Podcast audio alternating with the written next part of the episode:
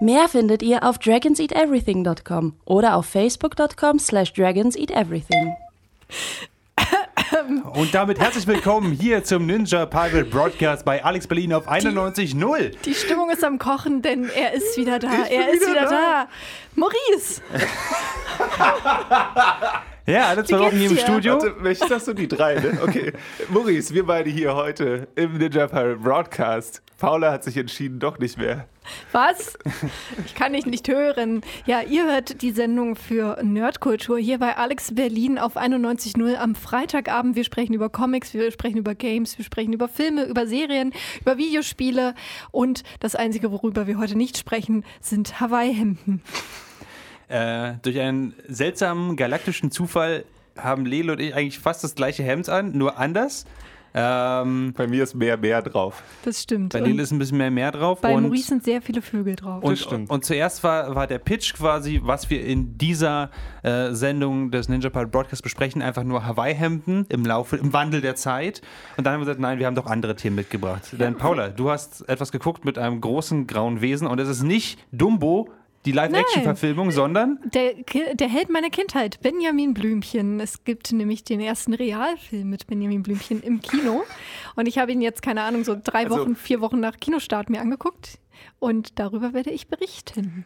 ist es dann ein echter Elefant, der durch die Gegend läuft und ein Junge, der hinterherläuft und versucht, nicht totgetrampelt zu werden? Oder ist das, das- irgendwas anderes? Das werde ich später verraten, wie sie das Okay. hingekriegt haben. Dann ich sag mal so, mal- Heike Makatsch und Uwe Ochsenknecht, beide spielen sie tragende Rollen. Okay. Heike Markas hat wahrscheinlich dem Benjamin Blümchen gesprochen. Hier ist Duran Jones and the Indications mit einem Song, der unsere aktuelle Stimmung wahrscheinlich sehr gut beschreibt. Der heißt Cruisin' to the Park. Töre. Wir haben natürlich noch andere Themen, aber Benjamin Blümchen ist viel wichtiger als alles andere, was wir überhaupt uns vorbereitet hätten. Maurice, du hast den Film zwar nicht gesehen. Hast du einen Trailer gesehen? Ich habe, ich, ich wusste bis zu dem Zeitpunkt, an dem wir dieses Studio heute betreten haben, hier bei Alex Berlin, nicht, dass dieser Film existiert. Das ist interessant, Maurice, weil wir vor zwei, die Sendung, die vorletzte Sendung ich gemeint habe oder die drittvorletzte Mhm. Sendung ich gemeint habe, hey, der neue Benjamin Blümchen-Film ist draußen, den gucke ich mir an. In der nächsten Sendung sprechen wir auf jeden Fall darüber. Und danach ist einfach so ein, so ein komplett schwarzer Film vor meinen Augen. Ich so, okay, alles klar. Ich nehme an, wir haben über nichts gesprochen. Und äh, Okay. daran halte ich auch immer noch fest. Ich bin mir echt überhaupt auch nicht sicher, ob ich wissen möchte, wie dieser Film aussieht. Also, ich stelle es mir von der Machart. Ich stelle es mir von der Machart einfach so vor, dass irgendjemand einen, einen, einfach einen Schauspieler genommen hat und einfach einen sehr schlechten Rüssel raufgeklebt hat. Und das hat dann für zwei Stunden, wie er versucht, verschiedene, also so wie ich mich bei den Blümchen an die, an die Hörspiele erinnere, verschiedene äh, Berufsfelder erkundet. Ähm, und äh, Feuerwehrmann, Bürgermeister, Moviestar wird. Also, aber äh, lass uns erstmal darüber reden.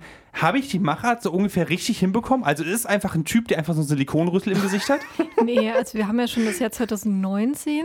Das Es heißt. ist ein Typ mit einem Typen auf den Schultern und der eine von denen hat einen Rüssel. Nein, also es ist tatsächlich groß. ein Realfilm insofern, dass es, äh, dass er teilweise in einer echten Kulisse spielt und äh, dass alle Menschen auch tatsächlich von Menschen dargestellt werden. Ein echter Otto. ein echter Otto tatsächlich. Okay. Ähm, beispielsweise mit dabei auch Heike Makatsch als böse Zora Zack, die im, äh, ach so, was sie da macht, verrate ich gleich. Uwe Ochsenknecht als Bürgermeister beispielsweise. Genau, und Benjamin Blümchen, der ist tatsächlich computeranimiert. Ähm, das also, ist aber so heißt Ding, es, so dass es Kasten. während, des, während der Dreharbeiten jemanden gab, der mit einem Rüssel durch die Gegend gelaufen ist, damit die später da den Benjamin raufmappen konnten? Das weiß ich ehrlich gesagt Vielleicht nicht. war es auch einfach nur so ein, so ein Tennisball an der Stange mit dem Rüssel. Aber Irgendwie okay, sowas. also Mittlerweile kann man ja auch so Layer drüberlegen und so mit der ja. Kamera und sagt einfach noch 10 cm weiter links. aber wenn wir jetzt darüber reden, er ist computeranimiert, dann reden wir jetzt darüber, dass er 3D animiert ist. Er ist jetzt Richtig. nicht so wie Elliot das Schmunzelmonster reingezeichnet Nee, und nee, rein animiert, nee, sondern okay. Genau, also es gibt ja tatsächlich äh, bei dem Blümchen äh, Zeichentrickfilme und Serien tatsächlich sehr viele, auch schon seit auch, glaube ich, fast 30 Jahren mittlerweile. Ähm, das finde ich, das ist auch manchmal fast schon so ein bisschen schade, wo man denkt, äh, interessant wäre es natürlich, natürlich irgendwie, wenn man das als gezeichnet gemacht hätte. Aber dann wäre es, ich glaube, das ist ja dann eher so 90s, 80s-Style, wo man sowas gemacht hat, so Looney Tunes-mäßig, äh, Ja. Roger Rabbit. Aber es wäre auch interessant gewesen. So war das Ganze halt eine Mischung, wie gesagt, aus diesem Realfilm und diesem Animierten. Und das äh, Animierte ist schon auch realistisch gestaltet. Benjamin Blümchen natürlich schon als Benjamin Blümchen, so wie wir ihn kennen, eher- eher ein abstrakterer Elefant. Tatsächlich, er läuft auch auf zwei Beinen und so weiter. Die anderen Tiere, die sind dann teilweise echt, ähm, teilweise aber auch echt animiert sozusagen. Ähm, das, das merkt man an ein, einigen Stellen und auch die Kulisse, wo man halt merkt, okay, da sind ganz schön viele Teile vom Greenscreen gedreht worden oder hey, der Busch, in dem sie gerade stehen, so richtig echt wirkt er nicht. so. Ähm, also das merkt man schon, aber klar, sie haben halt, also es ist eine deutsche Filmproduktion unter anderem vom Red Pack und die haben halt jetzt nicht die Budgets, wie es beispielsweise jetzt Netflix hat oder Hollywood. Ähm, dafür muss ich sagen, dafür sieht es eigentlich ganz gut aus und fügt sich eigentlich schon ganz gut so in dieses Gesamt, also Gesamtbild ein. Also man hat gar nicht so viele Stellen, wo man jetzt, klar, wir wissen das als Erwachsene, dass das irgendwie animiert ist und dann hat, fängt man an, so ein bisschen danach zu suchen, ah, wo ist denn jetzt hier die Linie oder so. Aber eigentlich passt es schon alles ziemlich gut zusammen. Und man muss auch sagen, dass diese ganze Welt, also es spielt alles im Neustädter Zoo, fast alles im Neustädter Zoo, dass das eben auch eine, ja, eine bunte, ähm, heile Welt ist sozusagen. Es ist ein kleiner Gründerzeit-Zoo und alles ist irgendwie bunt, alles blüht, äh, Blumen und so weiter, äh, bunte Häuschen und so kriegt das Ganze natürlich dann auch nochmal so einen kleinen Fantasy-Charakter. Und jetzt soll der Zoo geschlossen werden. Jein, nicht unbedingt. Also, aber du bist schon mal beim, äh, du bist schon beim Kern tatsächlich. Der Zoo hat wie immer Geldprobleme. Herr Tierlieb weiß nicht so richtig, ja, wovon soll er die nächste Futterration bezahlen. Sie haben, jetzt eine Tombola veranstaltet. Mein Gott, an irgendeinem Punkt ist der Mensch einfach nicht als Direktor für so ein Zoo geeignet, oder? Wenn der ständig sich verkalkuliert mit den Ko Entschuldigung, ich, ich Ja, das, das wird an einer Stelle auch angemerkt, wo dann Herr Tierlieb dann so da sitzt in seinem Wohnzimmer und so mit den ganzen Rechnungen und ähm, Tierpfleger Karl kommt vorbei und meint so, okay, also äh, wenn das Ihre Buchführung ist, wundert mich nichts. Gleichzeitig muss man ja sagen, es ist immer noch ein städtischer Zoo.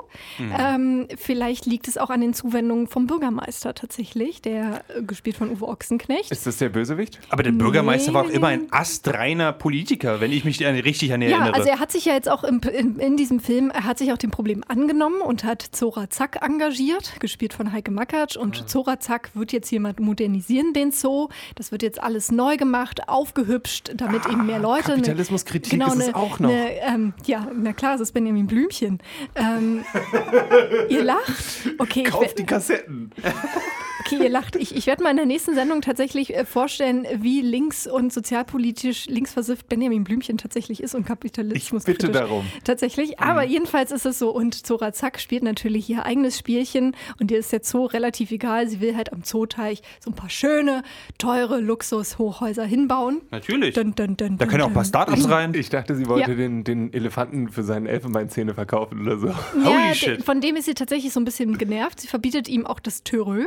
Und, das ist, und das ist eigentlich schon ganz witzig, dass dieser Film eine halbe Stunde lang auskommt ohne ein Törö tatsächlich. Und das ist schon, das ist ein guter Trick, das zu machen. Und ähm, Ist es dann so ein Fall, wo Leute gegangen sind, weil sie Benjamin Blümchen eine halbe Stunde lang ohne Törö gehört haben? nee, also in dem Fall waren wir vier Besucher, sind da gewesen. Ihr wart, nur, ihr wart zu viert im Kino? es war Mittwoch, 13.20 Uhr in Chemnitz. Ja, Primetime, Primetime würde ich sagen. Bei 30 Grad Außentemperatur und Sonne. Aber dann ist im Kino doch erst recht geil. Das stimmt. Das Aber ich finde es ganz geil, dass unsere Sendung es nicht mal zehn Minuten durchgehalten hat ohne ein Türö. Ja, das stimmt. Ja, also das ist sozusagen diese große Ausgangssituation und dann kommt es dazu, dass Zora Zack ist eigentlich super genervt auch von Benjamin Blümchen, will ihn unbedingt loswerden. Er ist ja auch ein Riesenelefant, der frei durch die Gegend läuft. Ja, das kommt übrigens auch. Also dieser Zoo ist eigentlich so eine heile Welt und in diesem Zoo ist es nämlich so, dass ähm, alle Tiere haben zwar ihre Gehege, aber es gibt keine Zäune und keine Käfige. So, man muss sagen, im Film haben sie unauffällig die Löwen weggelassen. die gibt's gar nicht. Und die Eisbär. Wenn, Ja. wenn man vorher aussortiert, kann man einfach viel freier einfach mit umgehen. Alles klar. Das ist aber auch ein bisschen. Aber den Elefanten, den lassen wir da. Das ist vollkommen Ja klar, ungefährlich. da kriegt ist man ja- Geld. Der isst ja nur Zuckerstückchen. Nee, aber ähm, Trampel! Kommen wir zurück zu ja, unserer. es gibt eine Story. Es gibt eine Story. Also das ist diese eine Story und äh, es ist so, dass Otto auch die ganze Zeit da ist, denn es sind Sommerferien und er verbringt äh, die Sommerferien am schönsten Ort der Welt im Neustädter Zoo mit seinem aller, allerbesten Freund Benjamin Blümchen. Und äh, es geht in dem Film tatsächlich viel auch um Freundschaft, um die Freundschaft zwischen Benjamin und Otto und ums Vertrauen tatsächlich, weil Otto ist so von Anfang an, okay, was will denn diese Zora Zack, das kann doch nicht stimmen und was will die denn und überhaupt und ist tatsächlich sehr schnell kritisch und sehr schlau auf Zack und Benjamin Blümchen, den haben sie in dem Film sehr naiv gemacht. So tatsächlich noch naiver, als er schon in den Hörspielen ist.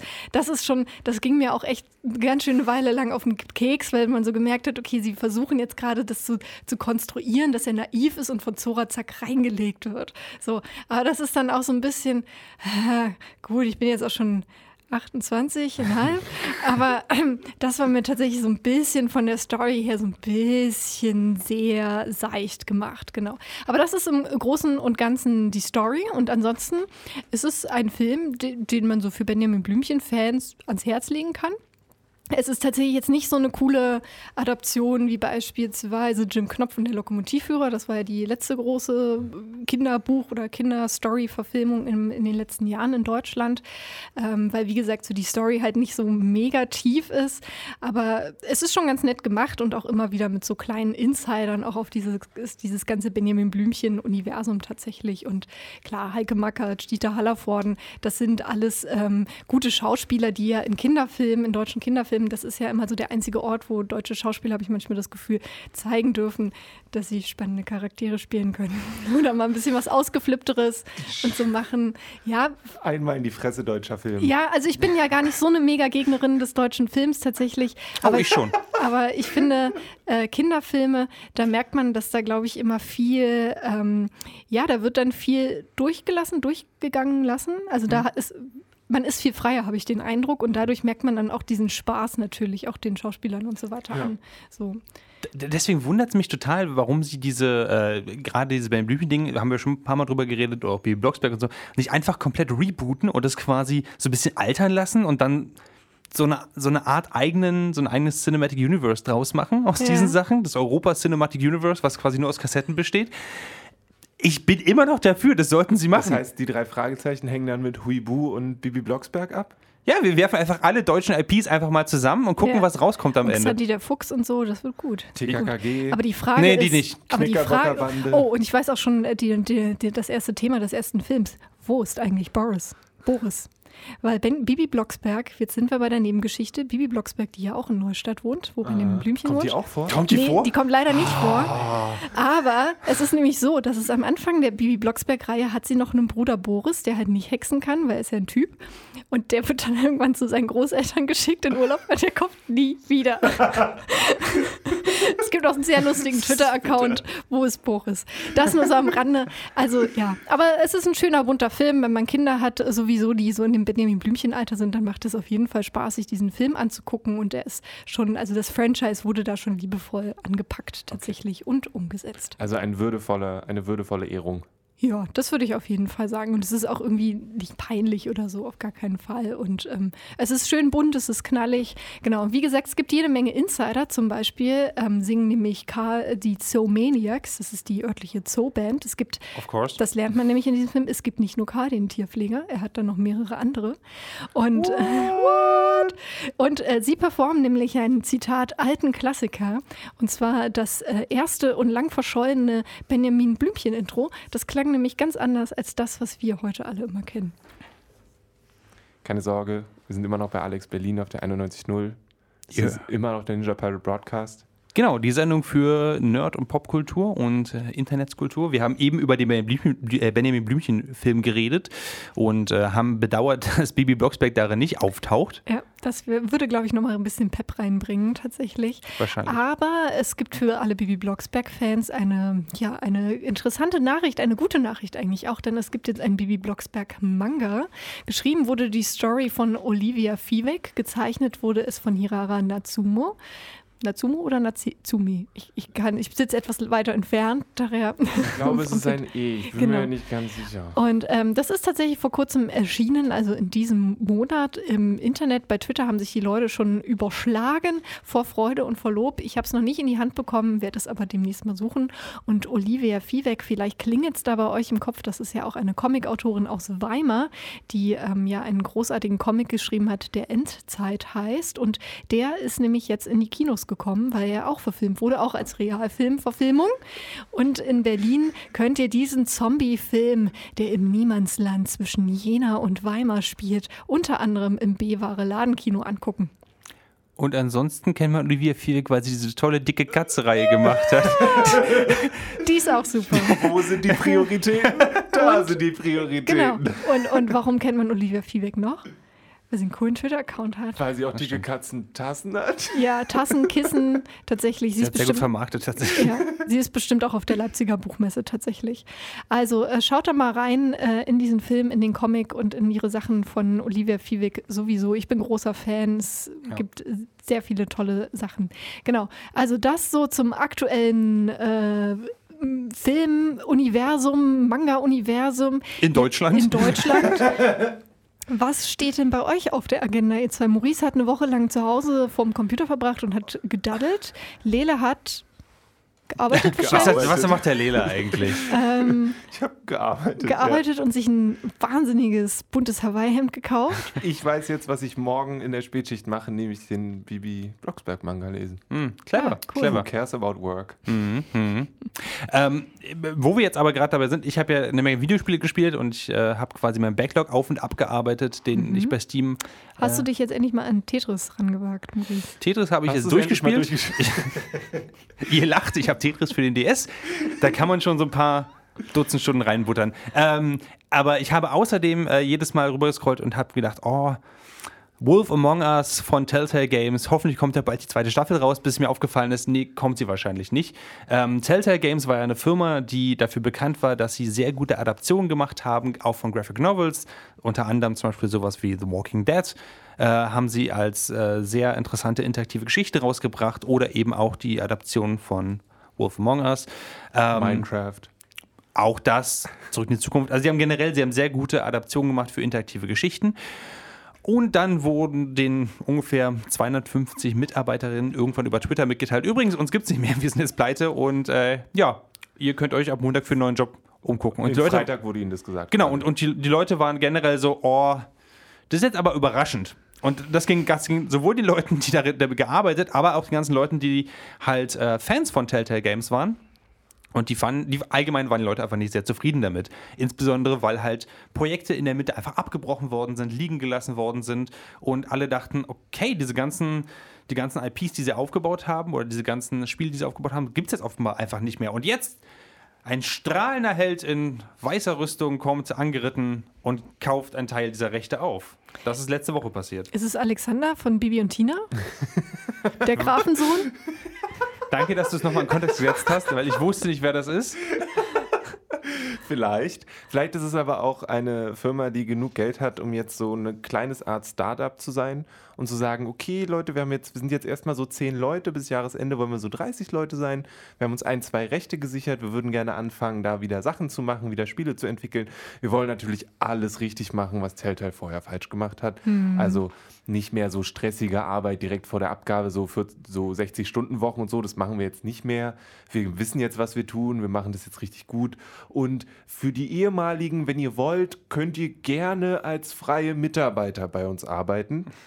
Ähm, das könnt ihr machen, aber so richtig fest haben wir erstmal nichts für euch. Und das sage ich jetzt natürlich überspitzt, weil das so überspitzt bei mir angekommen ist. Sicherlich haben sie das nicht in diesem Tonfall gesagt und war sicherlich auch eine ernsthafte und auch gut überdachtes Angebot.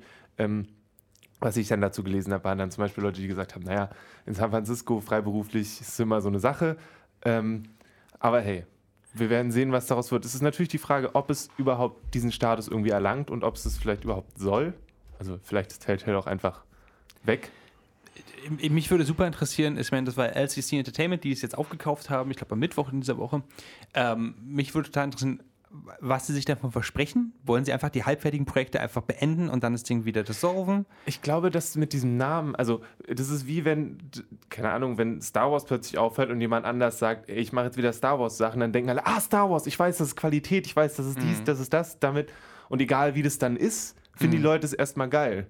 Genauso wird es bei Telltale auch sein. Wenn du sagst, hier ist ein Spiel von Telltale Games, sind alle so, oh, sie sind wieder da, wie geil, Und das das kenne ich. Genau, das kann ich mir nicht so richtig vorstellen, weil ähm, Telltale ist nicht einfach schweigend in die Nacht rausgegangen, Das sondern stimmt. Telltale ist wirklich mit einer Shitshow vor dem Herrn rausgegangen. Telltale hat die volle Breitseite abbekommen. Telltale hat, ähm, wie sie ihre Mitarbeiter mit, mit Crunch-Times quasi quälen, kurz vor Abgaben, dass sie keine Ahnung haben, wie sie, ähm, wie sie Abfindungen zahlen, weil sie einfach keine Rücklagen hatten und deswegen alle leer ausgegangen sind. Dass sie keine Art haben, mit den Fans zu kommunizieren, dass sie das, was gewollt ist, ähm, also die, die Serien, die gewollt sind, wie zum Beispiel The Wolf Among Us, einfach komplett in den Sand setzen und nicht, äh, nicht hinterherkommen, quasi diese Teile zu Vielleicht machen. haben sie sich da auch entschieden, dass sie die politischen Äußerungen von Bill Willingham nicht mehr unterstützen wollen und deswegen das nicht mehr machen. Naja, aber wie du auch sagst, so ein bisschen das Sichern vielleicht den Namen. Die Frage ist natürlich, wie gut er ist. So klar, das ist dann Das immer die stimmt, Frage. Die Frage ist dann auch immer, aber auch in welchen Zielgruppen der, der angekommen ist. Ne? Ob diese, diese ganze ähm, ja, negative Schmuh um die Arbeitsverhältnisse und so wirklich bei der breiten Konsumerschaft angekommen ist. Das ist ja immer die eine Sache. Und das zweite ist ja auch so ein bisschen, ne, man, man sichert sich auch einfach die Rechte an Ideen, an Projekten. Entweder um es selber zu machen, um es selber weiterzumachen, damit Geld zu verdienen, oder es auch einfach zu haben, damit es andere für einen nicht machen. Das darf man ja auch nicht vergessen. Stimmt. Ähm, beziehungsweise teilweise ist es ja dann auch so, in das Unternehmen ja dann auch so, ne, mehrere Sparten haben, dass sie dann vielleicht noch mehrere andere kleinere Produktionsfirmen aufkaufen. Und manchmal geht es ja tatsächlich nur um Namensrechte, um Lizenzen und so weiter. Ich meine, wenn Sie das jetzt erstmal probieren wollen, erstmal weitermachen wollen, kann man natürlich gespannt sein. Haben Sie denn sich schon geäußert, zu welchen Spielen ähm, Sie quasi jetzt, welche Sie weiterentwickeln wollen oder umsetzen wollen? Anscheinend noch nicht so richtig. Sie haben erstmal nur gesagt, Leute, wenn ihr mitarbeiten wollt, dann aber nicht fest. ähm, Was aber auch das mit, diesen, mit den Lizenzen ist auch so ein Ding, weil Telltale eigentlich so gut wie nur anderer Leute Lizenzen genommen hat. Also die haben zwar das ein eigenes Spiel entwickelt, aber die, die Inhalte waren immer von anderen Sachen. Also die haben immer Lizenzen genommen, die haben Walking Dead gemacht, die haben Star Wars Sachen gemacht, die haben Game of Thrones Sachen, ich weiß nicht, Star Wars glaube ich nicht, aber Game of Thrones Sachen gemacht, aber nie was eigenes eigenes. Deswegen f- an sich finde ich das vollkommen richtig, aber dann zu sagen, okay, wir zahlen jetzt nochmal extra mehr Geld, damit wir das Recht weiter haben, vielleicht diese Spiele zu machen, ist dann irgendwie weird. Und vor allen Dingen, wenn man auch, also, Also, ja. ihr, ihr mit Abstand erfolgreichstes Franchise, was sie halt weiterverwertet haben, war The Walking Dead.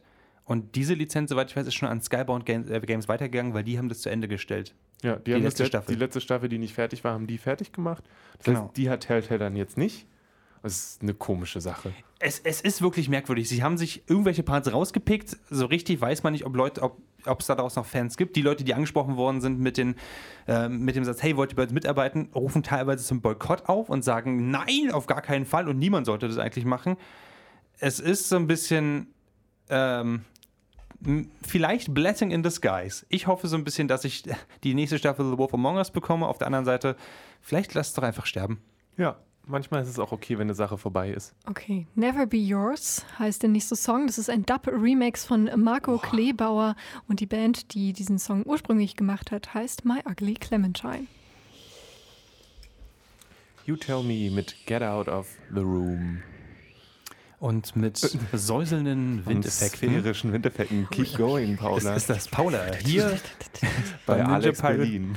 Pirate Broadcast bei Alex Berlin auf 91.0. Dear White People ist eine Serie, die bei Netflix anzuschauen ist. Und da ist die dritte Staffel jetzt online gegangen vor wenigen Wochen. Ja. Und ähm, ich weiß, dass wir mal hier über die erste Staffel geredet hatten und da auch eigentlich große Begeisterung hier herrschte. Und es ist auch schon ein bisschen länger her. Lele, du hast jetzt die dritte Staffel dir angeguckt. Ich habe Richtig. mir mal den Trailer angeschaut und das ist ja schon ganz spannend. So vom Mindset her richtet, wenn ich das jetzt so richtig habe im Kopf, spielt an einem US-amerikanischen College. Es gibt Elite College. Elite College, genau, es sieht alles sehr schick aus. Allerdings. Ähm, es geht darum, dass äh, eine junge Studentin den College-Radiosender ja quasi okkupiert hat und eine Radiosendung dort hat. Und die heißt nämlich Dear White People. Und sie klärt mal so ein bisschen die Leute über Rassismus auf. Das ist so der Plot am Anfang. Und wenn ich mir jetzt den Trailer zur dritten Staffel anschaue, dann geht es damit gleich los so, es wird alles anders. Das ist jetzt, das ist wie die, eine dritte Staffel bei einer Netflix-Serie. Es braucht einen neuen Spin, bla bla bla. Und ähm, am Ende dieses Trailers wusste ich nicht so, okay, also es geht jetzt immer noch ums College und irgendwie wird immer noch Radio gemacht, aber ähm, worüber reden Sie da? Was, was passiert? Der, ich, ich weiß es nicht, was dort drin passiert. Eine sehr gute Frage. Und äh, ich würde an dem Punkt cross-promoten auf unseren Podcast, den wir machen. Ähm, den Nerdfilter-Podcast, wo wir uns auch darüber unterhalten haben, wie die zweite Staffel geendet ist. Denn auch die ist in, einem, in einer Art geendet, wo es plötzlich um Verschwörungstheorien geht. Wo man dachte so, aber das hat ja gar nichts mit dem Rest zu tun, worum es eigentlich geht. Und jetzt kommt die dritte Staffel. Lele. Worum Ja. verdammt nochmal geht's? Also es geht weiter um, um dieselbe Gruppe von Menschen. Es kommen einzelne Menschen dazu, aber generell sind es dieselben Menschen. Was ich schon mal sehr cool finde, weil ich die ersten zwei Staffeln sehr gerne Zeit mit denen verbracht habe. Ja. Ähm, und unsere Hauptperson, die ja die Radiosendung macht, es gab ursprünglich so einen Film äh, auch dazu und da kam dann die Serie raus. Die macht die Sendung jetzt nicht mehr. Die hat die Sendung an ihre beste Freundin abgegeben, weil sie hat gesagt, ich brauche neu, was Neues hier in meinem Leben. Außerdem muss ich meine Senior Thesis, was auch immer, meinen Film machen und so weiter und so fort. Ähm, in der ersten Folge tatsächlich gibt es das Treffen mit dieser Geheimorganisation. Und es endet damit, dass sie sagen, ach du, das ist alles viel zu anstrengend, das ist ja wie eine dritte Staffel von der Netflix-Show und gehen. Also diesen Satz sagen sie tatsächlich, Mehrfach. mehrfach. und ähm, dann geht es eben darum, dass sie ihren Film machen muss. Ähm, der äh, ihr Freund, mit, ähm, mit dem sie so ein On-Off-Ding war, was jetzt eigentlich ziemlich safe ist, der dem die Eltern schneiden ihm das Geld ab. Und er muss irgendwie gucken, wie er überhaupt irgendwie klarkommt, weil er sein ganzes Leben lang richtig viel Kohle hatte und sich darüber nie Gedanken machen musste und plötzlich kein Geld mehr hat. Ähm, was ganz interessant ist, weil dann geht er zu Student Union, um für seinen Teacher Assistant Job tatsächlich gut bezahlt zu werden. Und nachdem er dann seine Rede gehalten hat, sagt irgendjemand, das heißt, du interessierst dich erst für uns, seitdem du kein Geld mehr hast? Und darauf hat er dann keine Antwort. Und darum geht es dann. Ähm, und dann gibt es noch äh, Lionel, der.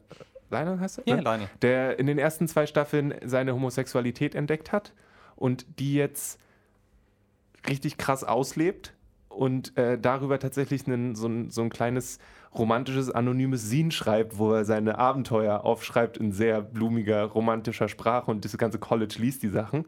Ist sehr unterhaltsam. Und der große Plot am Ende ist tatsächlich ein Professor, der an die Schule kommt, der erst so die Erlösung ist, weil er so cool ist und weil er Sachen einfordert und dafür sorgt zum Beispiel, dass die Polizisten auf dem Campus keine Waffen mehr tragen, was nach der ersten Staffel auch eine große Rolle spielt. Ähm, und dann gibt es aber Missbrauchsvorwürfe und dann geht es darum, wie dann eigentlich an einem College mit sowas umgegangen wird. Also ich habe so ein bisschen das Gefühl, dass es, ähm, wir haben es eben schon angesprochen, der, die Ursprungsgedanke war, dass es tatsächlich um Rassismus geht, ging. In, Das in spielt diesem- auch immer noch Film. eine Genau, Rolle. ja, aber ich habe hab so den Eindruck, dass das quasi so ein bisschen wegrückt davon, von diesem Shoutout nach außen, eher so hin zu, einem, zu einer inneren Beschäftigung der Clique mit sich und sich selbst. Ähm, ich habe die erste Folge der dritten Staffel gesehen und ich muss das einfach nur extrem unterstützen. Ich habe das Gefühl, dass sehr viele Charaktere einfach diesen Grundgedanken von, hey, hier geht es um systematischen Rassismus und das ist quasi das Hauptthema, die Hauptmotivation, die die Handlung auch vorantreibt. Ja. Und ich habe das Gefühl, es wurde komplett vergessen. Reggie, der, der ähm, unter anderem auch auf diese ganze, auf diese Gun Violence zum Beispiel ähm, ein Trauma davon getragen hat, weil ihn ein äh, weißer Campuspolizist mit einer Waffe bedroht hat.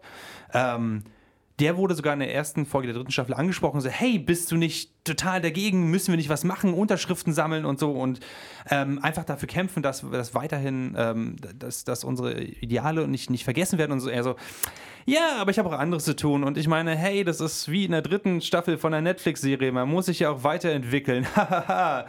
Das war doch nicht mehr so wichtig, diese, Ja, es diese Cop-Violence. Das ist eigentlich, weird. also das auf der einen Seite äh, zieht sich das schon so durch, dass sie, dass ein Großteil der Charaktere nach der zweiten Staffel so ein bisschen lethargisch ist, was diesen Aktivismus angeht Mhm. und der Meinung ist, dass es eh nichts bringt. Ähm, Aber das wird nicht so richtig problematisiert. Also, Nee, weil das ne- ist ja ganz normal, oder? Das Doch, ist ja. doch, das, ist, das zieht sich dann ja durch, dass sie eben dann aufgrund zum Beispiel dieses Vorwurfs gegen den Professor sich wieder damit auseinandersetzen müssen und wieder überlegen müssen, wollen wir jetzt eigentlich was machen? Oder lassen, oder also Ja. reden wir darüber oder reden wir nicht darüber? Bleiben wir lethargisch oder tun wir irgendwie was, auch wenn es uns wehtut, weil der Mensch trotz, also der Mensch macht coole Sachen für uns, aber er, er ist potenziell ein Arschloch. Wie, wie gehen wir jetzt damit um? Und da holt sich das, das wieder. Und Reggie zum Beispiel ist immer noch so, dass er immer noch Trauma hat, weil er immer noch ganze Tage dann Videospiele spielt und sich komplett zumacht. Also es gibt immer noch Szenen, wo Reggie als Charakter quasi nicht irgendwas anderes macht und diese, diese Depression verfällt, wo dann auch dieser Professor eine Rolle spielt, weil der eine App mitbringt, die Reggie da so ein bisschen rausholt. Und dann geht es auch um ihn und darum, wie der Professor ganz viele Sachen macht, die für ihn super wichtig sind und ihm total gut getan haben.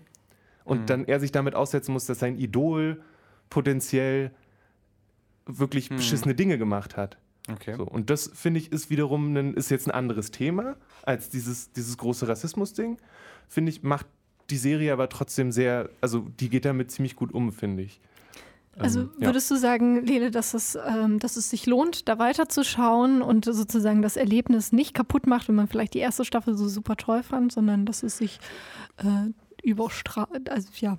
Ich, ich hatte total viel Spaß. Also ich habe die, die Sache sehr genossen, unter anderem eben, weil die grobes, also die große Story mich total, also ich total spannend fand, weil es auch wieder in andere, es geht dann zum Beispiel in eben diese, die queere Szene rein auf dem College über Leine und man kriegt da so einen Einblick rein, wie diese, wie diese sehr überstilisierte Szene da funktioniert, mit so ganz vielen verschiedenen Sachen, sei es mit einer Drag Queen, die dann irgendwie eine Rede hält und so. Und dann kommt so ein bisschen Arbeitskampf mit rein und es ist schon ziemlich cool. Und dann geht es auch am Ende darum, wie es ist, die eigenen Helden zu treffen, weil unsere Heldin, die hat ein großes Vorbild und dann trifft sie die. Und dann geht es halt darum, wie, wie ist es denn eigentlich, wenn die, sind die dann genauso, wie man sich sie vorstellt oder nicht? Und so. Und das fand ich schon, also ich, ich fand die Staffel super. Sie ist nicht, ich glaube, dass Justin Simeon, der, der Ursprungsregisseur war von dem Film und auch in den ersten zwei Staffeln viel gemacht, ich glaube, dass er weniger gemacht hat. Der hat die immer produziert, aber nicht alle geschrieben und auch nicht bei allen Regie gemacht. Ähm, ich glaube, manche Stilmittel benutzen sie ein bisschen zu oft. Also es gibt ganz oft Szenen, wo jemand in die Kamera guckt, direkt, und dann kommt von der Seite jemand und sagt, ist da irgendwas? Also so diese, ich glaube, der Spike Lee oder so hat das ganz viel gemacht. Und dass sie sich da sehr viel bedienen. Aber für mich ist es dann so, das sind alles Namen, ich kenne mich jetzt auch nicht aus, aber die ich noch nie gehört habe von den Leuten, die das machen.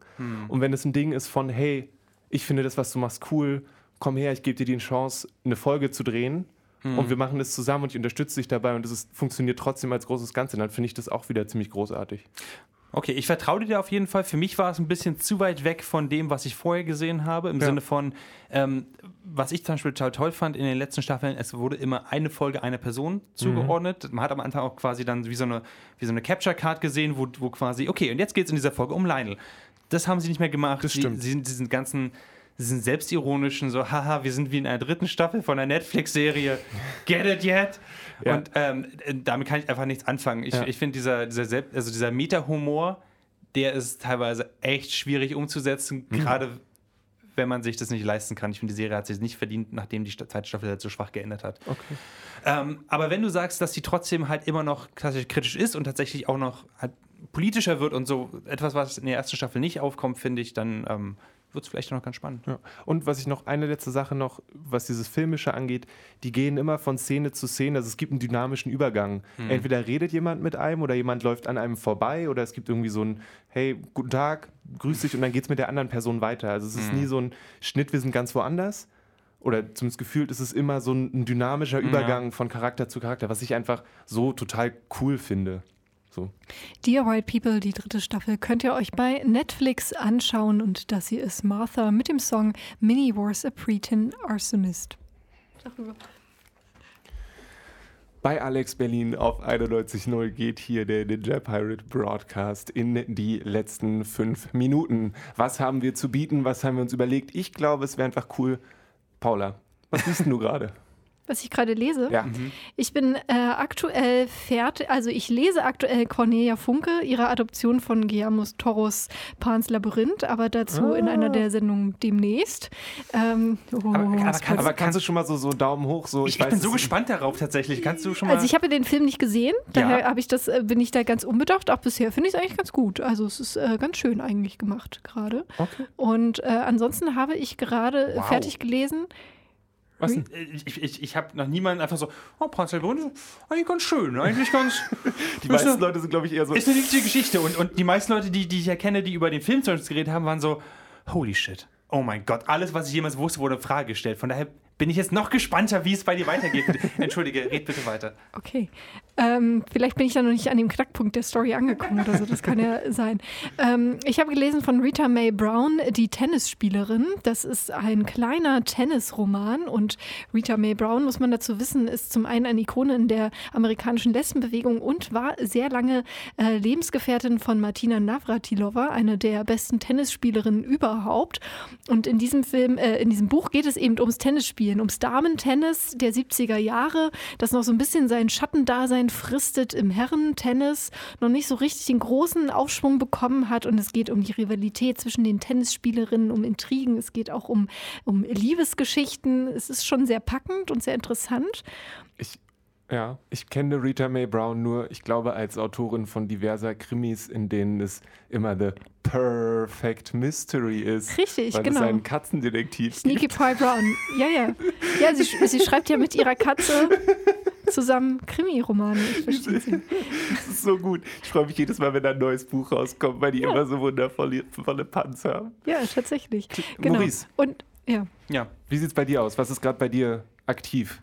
Ähm, aktiv eine Menge Videospiele, aber vor allem auch eine Menge Aufmerksamkeit auf ein Spiel, was ich, was ich nicht spielen möchte, was ich aber einfach aus einer medienwissenschaftlichen Sicht komplett fantastisch finde. Diese Woche ist. Oh, bitte. äh, Ich fand auch Literatur aus einer literaturwissenschaftlichen Sicht. Ich mit meinem Master auf Literatur fand ich auch die Tennisspielerin sehr interessant. okay. Okay, Maurice, welches Spiel?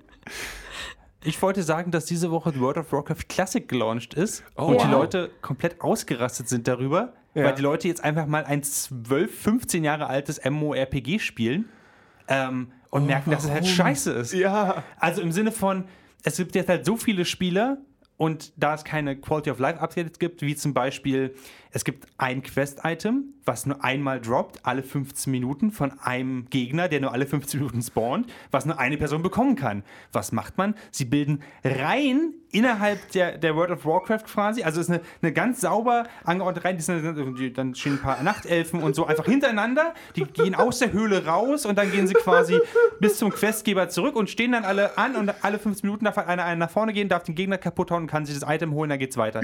Cool. Und das ist aber auch Das nur... ist doch sehr zivilisiert. Das ist sehr zivilisiert, aber auch nur, wenn man halt die, ich glaube, mo momentan, als ich reingeguckt habe, gab es so eine dreistündige Queue, bevor du dich einloggen kannst, noch weil so viele Leute gerade gespielt haben. Also es ist weniger World of Warcraft Classic, es ist eher so, ja, MMORPG, die Warteschlange. Wow. Aber dazu passt eigentlich, dass ich aus Anlass dieses Tennisromans habe ich angefangen, äh, mich nochmal zu Steffi Graf einzulesen, habe mir eine Doku über Steffi Graf angeguckt und habe gestern Abend tatsächlich alte Steffi Graf Tennis-Matches mir angeguckt auf YouTube. Und das ist ja eigentlich genau so ähnlich langweilig, weil A, habe ich keine Ahnung von Tennis. Ich weiß nicht, was da passiert, wa- wa- warum dieser Schlag jetzt interessant ist. Zweitens, man weiß ja schon, wie es ausgeht, weil das Match 30 Jahre alt ist. Ungefähr so ähnlich stelle ich mir das vor. Aber trotzdem ist man angefixt davon, wenn man denkt, das ist jetzt aber gemütlich, so ein bisschen Tennis. Ich, ich habe World of Warcraft einmal gespielt auf einem Server, wo eigentlich alles schon schneller gehen sollte. Und ich habe trotzdem nach einer halben Stunde aufgehört, weil die gesagt haben, no, geh los und töte zehn Schweine. Bin ich losgegangen und dann komme ich wieder und ich gesagt, geh los und töte zehn Schweine. Ich sagte, okay, danke World of Warcraft, wir sehen uns nie wieder. Was hast du dann anstattdessen diese Woche äh, getötet? Oh Gott, ich hoffe nichts. Nein, ich, ich lese gerade ein sehr schönes Buch von Shannon Maguire, das heißt Middle Game. Das, es geht um Alchemie und zwei Kids, die ähm, äh, verbunden sind. Es ist sehr wunderschön geschrieben und ähm, wenn es als Paperback rauskommt, sage ich mal Bescheid, weil jetzt kann sich das, jetzt muss es sich niemand essen. Das ist schrecklich.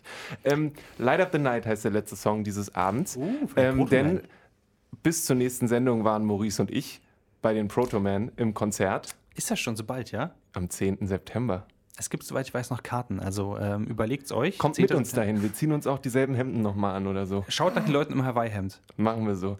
Vielen Dank, Paula. Vielen Dank, Maurice. Mein Name ist Lele Lukas. Maurice ist ver äh, verantwortlich für diese Sendung bei Alex Berlin auf der 91.0, die dann Ninja Pirate Broadcast heißt.